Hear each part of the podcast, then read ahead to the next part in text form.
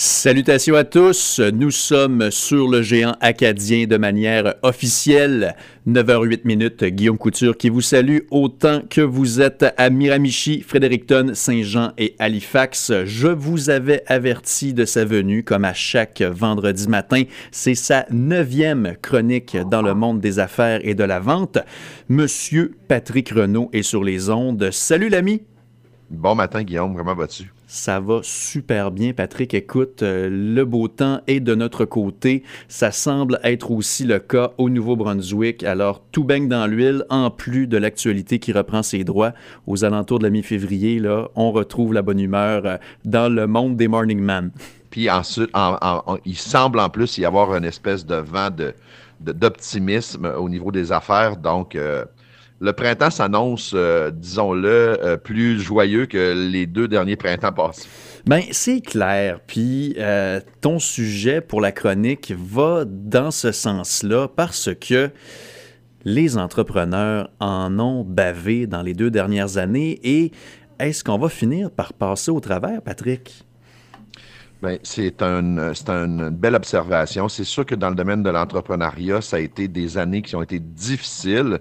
C'est déjà difficile en soi de, de faire de l'entrepreneuriat. C'est une multitude de défis au quotidien.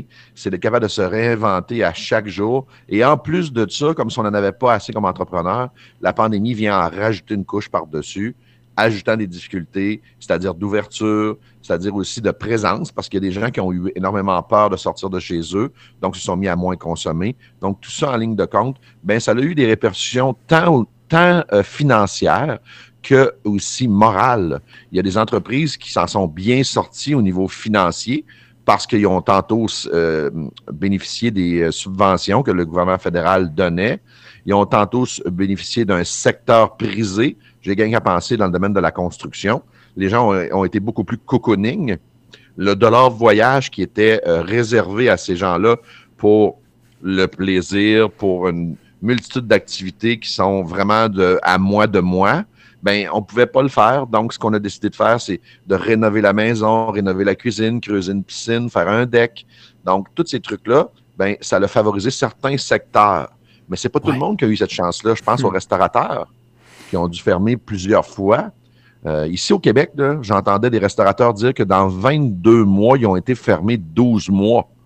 C'est une année sur deux pratiquement fermée. C'est difficile. C'est complètement hallucinant. Puis pour l'avoir euh, vécu de l'intérieur, euh, l'année 2020 et 2021, j'étais dans ce domaine-là. Puis je suis content aussi d'avoir pu tendre diverses cordes à mon arc là-dedans parce qu'on était, on était en mode guerrier, on était en mode aventurier, d'aller chercher des contrats ici et là, mais de, de, de, de, fermer les restaurants la veille du jour de l'an, quand les frigos sont pleins, on dirait que la clientèle le, le comprend pas toujours dans ce sens-là, mais c'est absolument euh, gigantesque comme euh, charge de travail. Et puis, il y a même des restaurateurs qui, en bout de ligne, demeuraient en mode pour emporter, parce qu'en bout de ligne, réouvrir la salle à manger, c'était pas gagnant. Imagine, un, imagine un, seul instant que tu invites une tonne de personnes à un party chez toi. Mm-hmm. Tu invites une trentaine de personnes. Donc, imagine ce que ça prend juste aller faire l'épicerie, juste la planification, puis que la veille, tout le monde t'appelle pour te dire on sera pas là. Mm-hmm. Imagine comment, dans, dans, quel état tu dois te sentir. D'abord, un, bon, Yann, je viens de dépenser de l'argent inutilement. Deuxième des choses, je viens de perdre mon temps complètement. Donc, c'est comme ça que les restaurateurs se sont sentis le 31 décembre. Ben. Euh, euh, donc, et eux autres, là, il y avait probablement des salles remplies de monde et euh, ont dû fermer leurs portes par obligation. Puis on, on, comprend la raison, on la comprend. Mais la réalité, c'est quand tu regardes ton compte de banque, la raison est difficile à justifier. Ben, tout à fait, tout à fait. J'ai des, des, amis qui ont ouvert un restaurant-bar dans le quartier chinois à Montréal en juillet 2019. Fait qu'à l'heure où on se parle, ça fait plus longtemps qu'ils sont un dépanneur à vin orange qu'un restaurant-bar en bonne et due forme. oui, c'est triste. Je ris, là, mais c'est triste. Parce que ça, cette réalité-là, là, bon, c'est c'est la réalité de tes amis, mais c'est la réalité d'une panoplie d'entreprises au Canada qui ont dû avoir à faire face, vent dans la face. On le dit tout le temps, un entrepreneur, c'est. J'ai toujours dit qu'un entrepreneur, c'est comme un marin, OK? C'est facile de naviguer sur des eaux tranquilles quand tu reconnais un marin à sa capacité à naviguer sur des, sur des mers qui sont agitées. Yes. Alors, les entrepreneurs cette année ont fait réellement leur classe pour devenir des marins. Ils ont eu navigué sur des tempêtes par-dessus tempêtes, le vent d'en face. C'est comme ça qu'ils ont navigué, les entrepreneurs. Malheureusement, il y en a qui ont dû ou sombrer avec leur bateau ou revenir à bon port parce que la mer était vraiment mauvaise. Donc, et c'est ce qu'on voit dans les statistiques de faillite actuellement. Là. Ben, c'est ça. Ben, excuse-moi de t'interrompre là-dessus, mais c'est tu, tu, es entrepreneur toi-même, tu as euh, dirigé des entreprises, euh, tu, donc tu le vois de l'intérieur aussi. Euh, qu'en est-il pour la suite des choses de ces nombreux patrons-là, dirigeants d'entreprises qui, qui, ont mis clé sous la porte et on, on, essaie de le suivre dans les médias, dans les nouvelles, mais j'ai vraiment l'impression que les chiffres sont beaucoup plus astronomiques qu'on veut bien le penser. Mais en fait, il y a comme une espèce de tabou sur, cette, euh, sur ce sujet-là. Euh, ici, au, je vais parler pour le Québec, là, parce que j'ai la, statistique au Québec. Mm-hmm. En temps normal au Québec, dans une année, là, les syndics traitent à peu près aux alentours de 45 000 dossiers. L'année passée, en 2021, ils en ont traité 25 000. Ça, ça veut dire que les, les, tous les subventions, tous les aides ont favorisé les entrepreneurs à pouvoir garder le cap. Donc, ça veut dire que moins d'entreprises se présentaient euh, dans les bureaux de syndic pour dire j'ai des difficultés financières, je veux me mettre à l'abri de mes créanciers. Par contre, et, là, et, ça, ça veut dire que pour des, des syndics, là, dans les deux dernières années de la COVID, eux ont trouvé ça très difficile parce que les taux avaient baissé de 30 à 40% Eux, leur gang-pain, les syndics, c'est d'être capable de vous accompagner dans le but de régler vos dettes Bien entendu, ils sont payés pour faire ça. Puis si ta compagnie baisse de 40% c'est difficile en tabarnouche. Là. Donc, eux autres ont mangé les contre-coups de la, pandémie. On est tous contents parce que ça, ça veut dire que des entreprises ont réussi à garder le porte ouverte. Mais en même temps, c'est juste déplacer le problème. Parce que quand tu vis de façon artificielle sur des subventions et sur des prêts, mais ce qui se produit, c'est que tu fais juste déplacer, tu pelles par en avant. Mhm. Donc, c'est ce qui s'est produit dans beaucoup d'entreprises.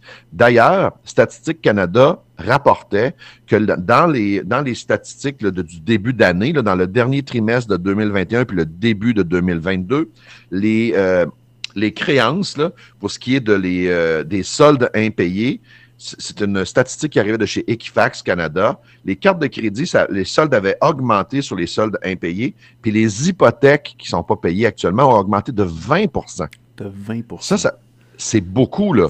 Ça, ça veut dire, ben, 20% de gens qui ont, qui ont ou pas payé leur hypothèque ou demandent de faire revoir, réouvrir leur hypothèque, c'est souvent les entrepreneurs qui ont besoin de capitaux pour pouvoir rester en vie. Mm-hmm. Donc, leur seule façon de faire de la finance, c'est d'être capable de prendre les acquis qu'ils ont, c'est-à-dire des maisons payées, des maisons avec une liquidité dessus pour réemprunter puis injecter dans leur commerce. Et donc, et à ce moment-là, c'est ce qu'on c'est ce qu'on commence, ce commence à voir. Parce que là, le gouvernement fédéral a arrêté les subventions, là. Si tu as, un secteur d'activité qui n'était pas fermé par ton gouvernement, le gouvernement fédéral ne t'aide plus. Là. Donc là, il faut que tu t'organises toute seule. Mhm. Et c'est là que. Et, et, disons-le, c'est encore timide la reprise. Là. C'est pas parti en fou. Là. Le monde se cogne pas partout en disant hey, ça fait pas les fils dehors d'un restaurant pour rentrer. Là. Il y a du monde qui attend encore, quoi qu'il y a du monde qui y vont, mais il y a du monde qui attend encore un peu de regarder la vague passer. Ben, c'est clair. Puis aussi, en regardant euh, l'actualité en ce moment, euh, c'est pas excessivement rose. Là, je t'amène sur euh, évidemment un autre dossier, mais par rapport à tous les blocus à la frontière canado-américaine, je, je veux dire, mon métier, mon travail, c'est de suivre l'actualité, c'est de m'informer de ce qui se passe. Puis malheureusement, j'ai pas l'impression d'avoir l'heure juste ou de pouvoir anticiper ce qui s'en vient. Toi, qu'est-ce que tu en penses, Patrick Renault? Ben, ce qui se produit actuellement, c'est que le peuple en a ras-le-bol des mesures et c'est compréhensible.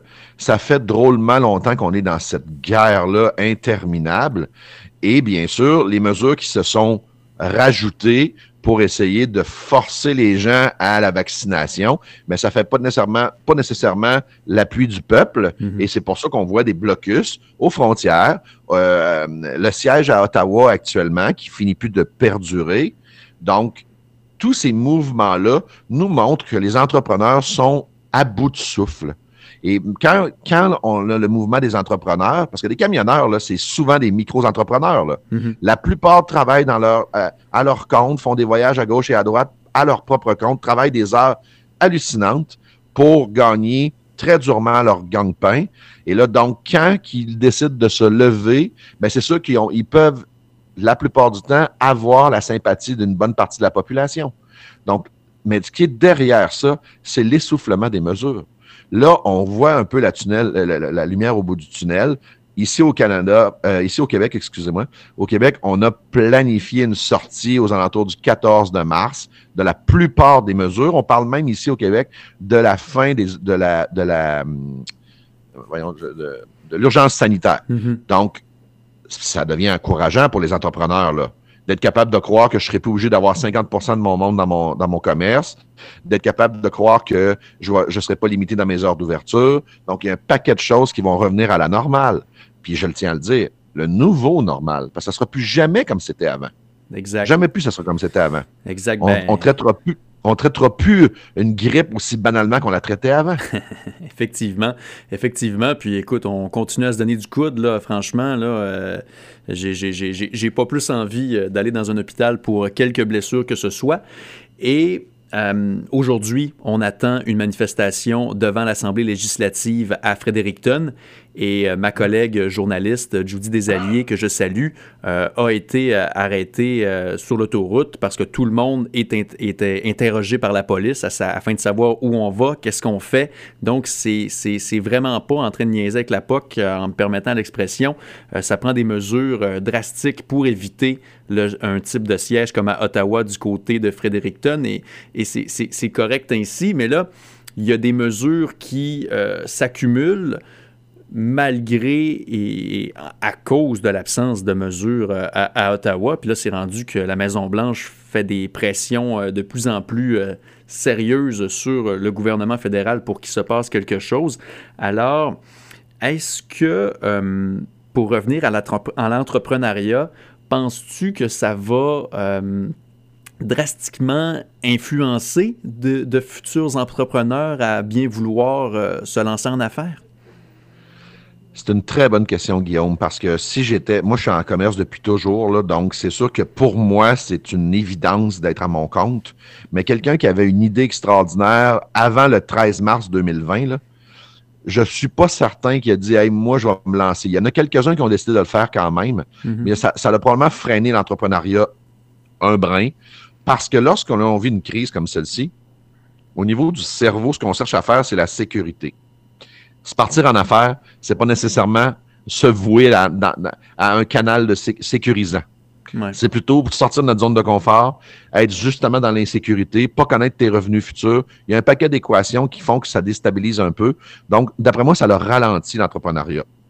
Maintenant, ce sera de voir au lendemain de la, de la levée des mesures sanitaires comment les jeunes, ceux qui, qui ont des rêves et qui ont, ont des idées, ben, comment ils vont percevoir la façon de, de, se partir en affaires, ce que je leur recommande fortement, parce que tu sais que c'est le poumon. Hein? Les micro-entrepreneurs représentent au-delà de 80 Et quand je dis micro-entrepreneurs, c'est les entreprises de moins de quatre personnes. C'est beaucoup, là. C'est beaucoup de monde. C'est 80% des entreprises au Canada qui représentent ça. Et c'est le poumon de l'économie. Donc, ça, ça veut dire que les jeunes qui se partent une petite business, deux dans le sous-sol, dans le garage, mais c'est eux autres qui font tourner l'économie. C'est pas les multinationales. Les multinationales, oui, c'est sûr, ils, virent ils, ramènent des impôts, ils ramènent des taxes, un paquet de choses comme ça, mais ce qui fait vivre le petit commerçant qui a un local qui vend des croissants sur la rue où tu travailles actuellement, Guillaume, mm-hmm. ben c'est tous les micro-entrepreneurs alentours qui vont aller dans son commerce. Donc, c'est une micro-société qui vit ensemble. Est-ce que est-ce que ça leur a freiné les entrepreneurs? Ben, je pense que oui. Je pense que oui. Mais on, aura la réponse dans les prochaines années. Ah, assurément, on aura des statistiques là-dessus. Ben clairement. Puis on pourrait même bifurquer sur un autre sujet, euh, Patrick, parce que euh, je, magasine des articles une fois de temps en temps, puis ça me choque parce que je cherche l'article en question sur Internet, puis je suis toujours dirigé vers Amazon pour tout et n'importe quoi, puis je veux rien savoir, moi, personnellement. Fait que, euh, en tout cas, au plaisir d'en discuter dans une autre chronique, mais n'empêche que le temps file. Et puis, c'est toujours un plaisir, Patrick Renaud, de m'entretenir avec toi. C'était la neuvième chronique de notre euh, collaboration. Alors, je te souhaite une excellente semaine, puis on se donne rendez-vous la semaine prochaine. Merci à toi, Guillaume, puis on en reparlera d'Amazon dans les prochaines, dans les prochaines chroniques. Parfait, je compte sur toi. Merci encore. Bon week-end. Bye bye.